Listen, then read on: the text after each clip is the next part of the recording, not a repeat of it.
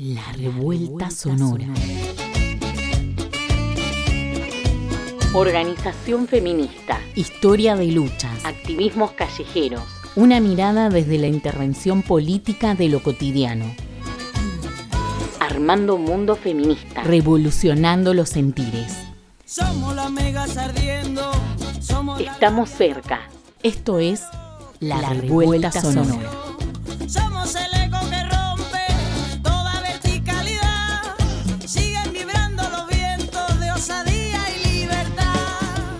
el siguiente micro escucharán definiciones o indefiniciones de palabras. Palabras que fueron elegidas y pensadas de manera colectiva. Palabras que producen presencias. Palabras que están en el libro Conversar la escuela, complicidades pedagógicas para otra ternura.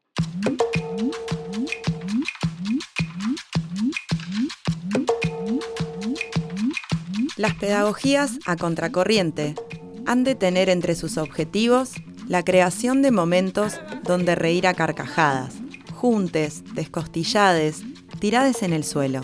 Carcajada absurda que desdibuja las funciones, los títulos, desordena las cartucheras. Pedagogías y gesto son dos de las palabras incluidas en el libro Conversar la escuela, complicidades pedagógicas para otra ternura. Lejos de definiciones estructuradas y absolutas, cerca de ideas libres y rebeldes. Pedagogías.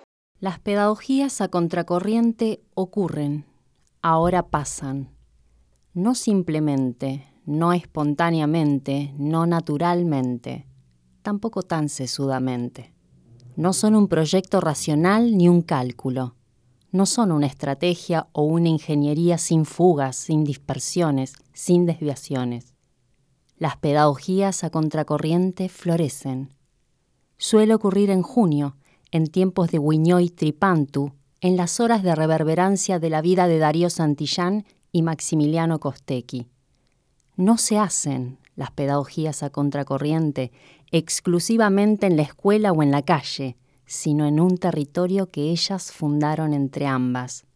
Son anfibias, llenas de incrustaciones como un collage una constelación de narrativas y memorias que vienen al presente, callejizan la escuela y meten, de prepo, aulas en medio de calles y campos.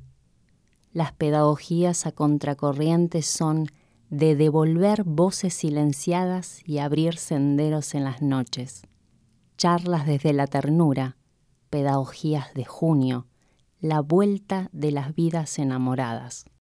Gesto el gesto de estudiar para enseñar, el gesto de ser generosos con lo que sabemos, el gesto de saber que no sabemos todo, el gesto de no querer imponer verdades, el gesto de insistir en lo que sí podemos tramar en colectivo, el gesto aliviante, el gesto de esperarte y el gesto de empujarte a desear más, el gesto erótico de la pedagogía el gesto urgente para evitar daños y sufrimientos, el gesto de alojar, de dar y hacer lugar, el gesto de buscar actuar con justicia en las instituciones educativas, el gesto de habilitar acercamientos a otros destinos posibles, el gesto de no leerte como amenazante, el gesto de la ternura, que no es el gesto del ternurismo,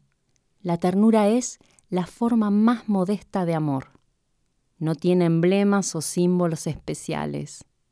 Aparece cuando miramos de cerca y con cuidado a otro ser, a algo que no es nuestro yo, pero donde nos descubrimos a nosotros mismos.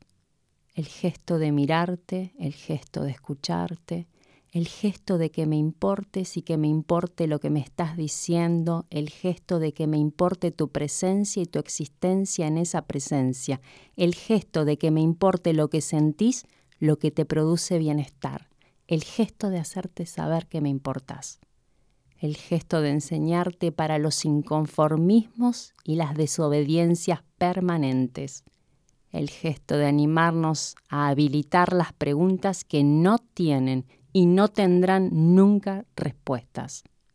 El gesto desinteresado, el gesto de no avergonzarte ni humillarte, el gesto de no suponerte incapaz, el gesto de enseñar para prometer otros destinos, el gesto de dolor ante las injusticias escolares, el gesto de hacer memoria colectiva.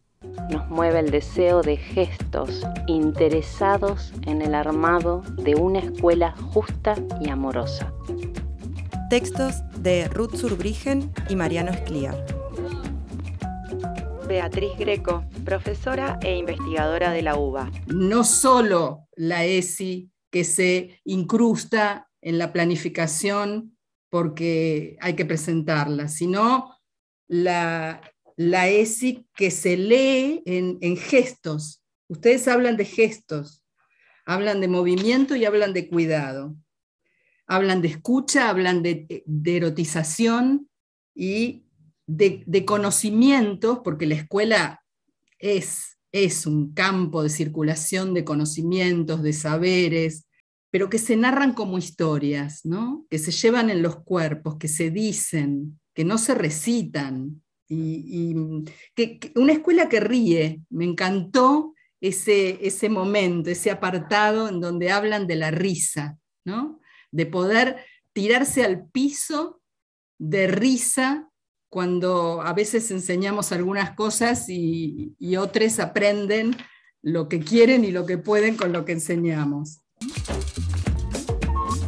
Este podcast estuvo dedicado al libro Conversar la Escuela, Complicidades Pedagógicas para Otra Ternura, una obra escrita por Ruth Surbrigen, Brenda Stolze, Mariano Esclía y Andrea González, con el diseño de María Reboredo y la coordinación general de Belén Grosso. Si te interesó, lo podés adquirir a través de la editorial Chirimbote y de la colectiva feminista La Revuelta. Esto fue La Revuelta Sonora. Encontrá todos los podcasts en Spotify o pedinos los enlaces en las redes sociales de la colectiva feminista La Revuelta. Estamos cerca, estamos en la radio.